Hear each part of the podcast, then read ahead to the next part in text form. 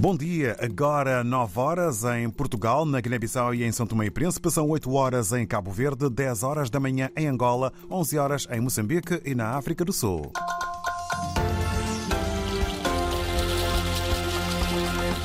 Tratamos agora dos temas em foco neste jornal.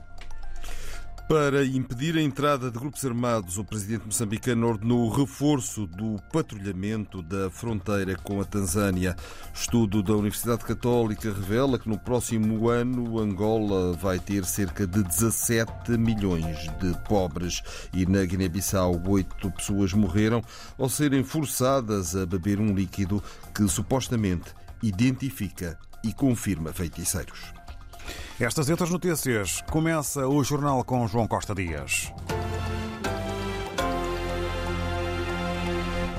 Com o objetivo de impedir que grupos armados entrem em Moçambique, o presidente Filipe Nussi ordenou, jornalista Orfeçal Lisboa, o reforço das ações de patrulha ao longo da linha de fronteira com a Tanzânia. Foi num contacto com as tropas da Guarda Fronteira no distrito de Moeda, em Cabo Delgado, que Filipe Nussi exigiu maior controlo da linha de fronteira. É esta que vigia a nossa fronteira e neste caso concreto com a República Unida da Tanzânia, onde tem sido a via por onde os terroristas tentam usar.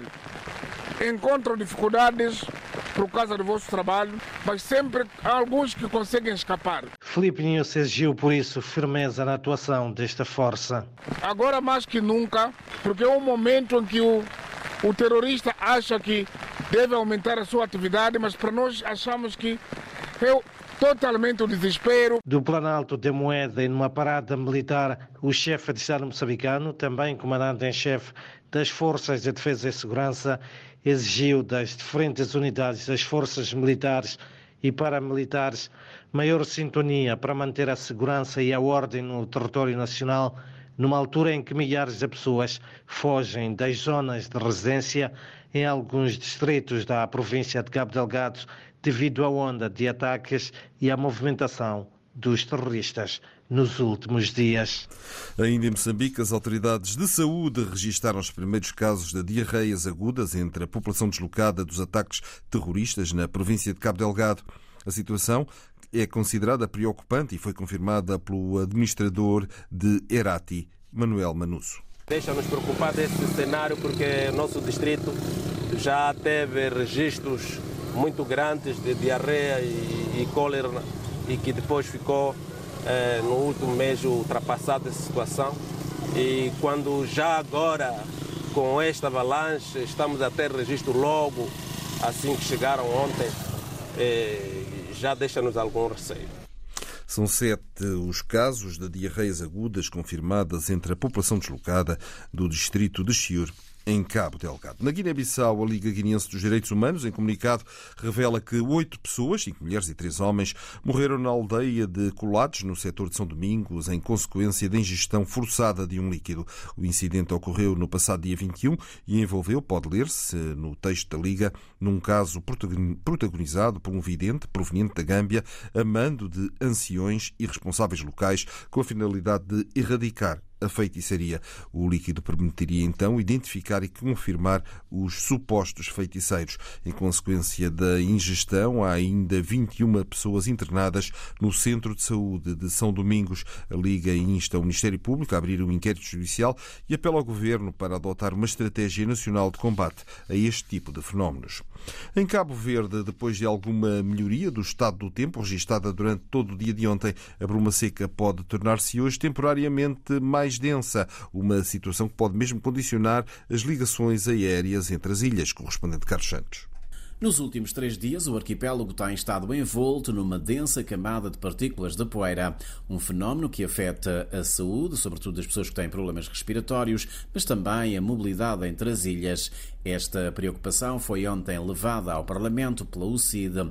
O deputado António Monteiro quis saber que investimentos está o governo a fazer nos aeroportos onde ainda não foi instalado o ILS, o Instrument Landing System, um equipamento que auxilia as aeronaves nas operações de aterragem e descolagem, mesmo perante situações atmosféricas adversas. Quando é que poderemos ter uma proposta para se poder cortar esta situação de termos voos a quererem aterrar e a serem obrigados a desviar ou a voltarem à origem por não existirem os aparelhos suportes de navegação. Em resposta, o Ministro dos Transportes remeteu os democratas cristãos para um comunicado da ASA sobre este assunto divulgado no final do mês de janeiro.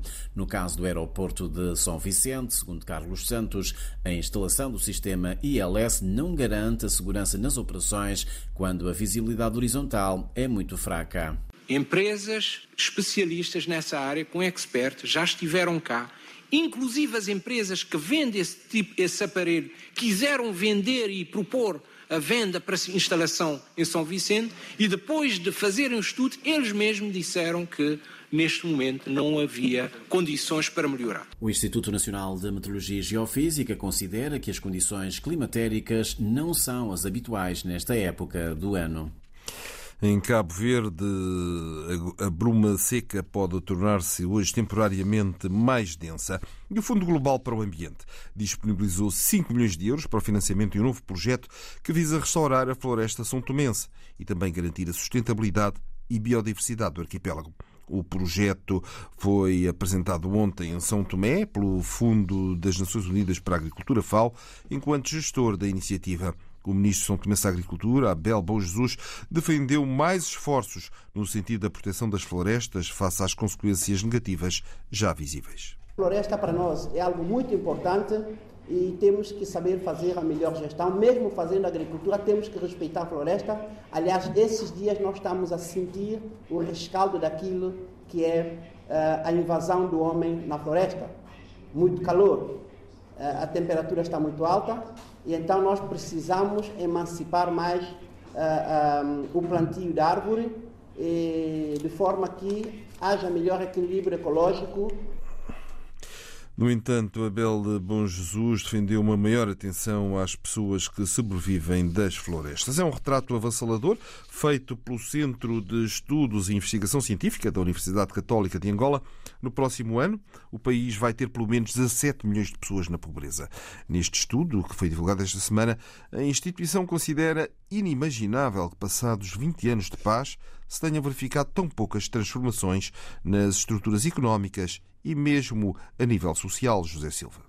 O relatório do Centro de Estudos e Investigação Científica da Universidade Católica de Angola indica que não foram cumpridas as expectativas criadas após o fim da Guerra Civil em 2002 de que o país iria diversificar a sua economia e transformar o crescimento econômico em bem-estar da população. Pelo contrário, segundo o documento, quase metade dos angolanos vive em situação de pobreza. O SEIC estima que a taxa de pobreza monetária em Angola possa estar com os efeitos da recessão econômica e da deficiente distribuição do rendimento no país entre os 45% e os 46%. Universidade Católica que estima que a taxa de pobreza monetária de Angola possa estar com os efeitos da recessão económica e da deficiente distribuição de rendimento entre os 45% e 46%. O ministro português das Finanças vai apresentar hoje os resultados da economia portuguesa. Esta manhã, à entrada para a reunião informal do Eurogrupo em Gante, na Bélgica, Fernando Medina adiantou que no debate onde vai estar com a presidente do BCE, vai destacar o bom desempenho de Portugal. Terei a oportunidade de expor aquilo que foram os resultados da economia portuguesa em 2023, em que fomos uma das economias que mais cresceu em toda a União Europeia. Voltamos a convergir por um, eh, num conjunto de anos já muito significativo, com uma descida da dívida pública abaixo dos 100%, um saldo orçamental positivo e, por isso, uma economia que esteve, em alguma medida, em contraciclo com aquilo que já tínhamos visto acontecer eh, em várias economias eh, europeias. Fernando Medina, o Ministro das Finanças de Portugal, em Gante, na Bélgica, para participar na reunião informal do Eurogrupo. E há 15 pessoas desaparecidas depois do incêndio num prédio em Valência, Espanha. As autoridades uh, falaram há minutos no local, numa altura em que os bombeiros não podem entrar no edifício por razões de segurança. As autoridades estão a sobrevoar o edifício com drones para garantir que é seguro entrar no prédio e continuar os trabalhos de resgate. A Maria José Catalá, autarca de Valência, explica que há 15 pessoas desaparecidas a juntar juntar ao número de mortos das últimas horas. Sabemos que há quatro pessoas falecidas. Quatro eh, pessoas morreram, pessoas que ainda não estão identificadas. Não identificadas. Estamos falando entre, pues, entre 9 e 15 pessoas que não localizamos, que não estão localizadas. Há entre 9 e 15 pessoas desaparecidas. Temos equipas de psicólogos para ajudar as famílias dos desaparecidos. Um equipo social e um equipo de psicólogos para familiares de pessoas não localizadas. O balanço feito pela Proteção Civil na cidade espanhola de Valência. Sai mesmo a 2 de abril. O presidente de Senegal anunciou a noite passada que respeita a decisão do Conselho Constitucional e não há prolongamento do mandato. Este mês Sal anunciou e fez aprovar no Parlamento o adiamento das eleições presidenciais, mas o Conselho Constitucional chumbou a pretensão. Ontem, em entrevista coletiva a quatro órgãos de comunicação social, Sal anunciou que já para a semana vai marcar a data das presidenciais e falou sobre a esperada libertação dos principais opositores políticos ainda detidos. Que há uma razão, como referiu esta manhã a RDP África Omar Jaló, professor da Universidade de Dakar.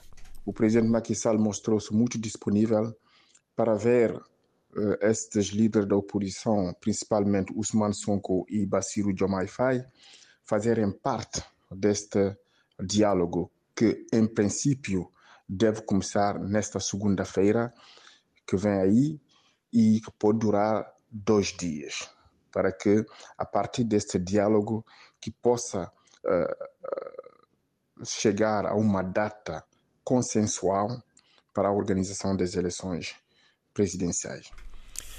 A esperança do ainda chefe de Estado senegalês no diálogo nacional, daí que nesta entrevista a postura do chefe de Estado tenha sido republicana, como explica o professor Omar Jaló. Durante toda a entrevista, notou-se que o presidente da República, Macky Sall, mostrou-se muito republicano. Mostrou-se muito republicano porque uh, insistiu sobre a paz no país, a estabilidade e uh, o seu apego à estabilidade política e social no Senegal.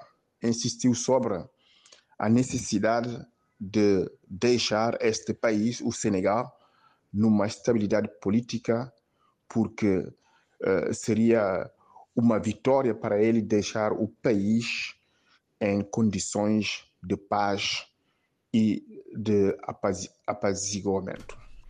Numa entrevista onde se repercutiu o futuro imediato do Senegal. E a terminarmos em mais um dia de correntes descritas, a jornalista Fernanda Almeida encontra quem recupere velhos processos de gravação da memória.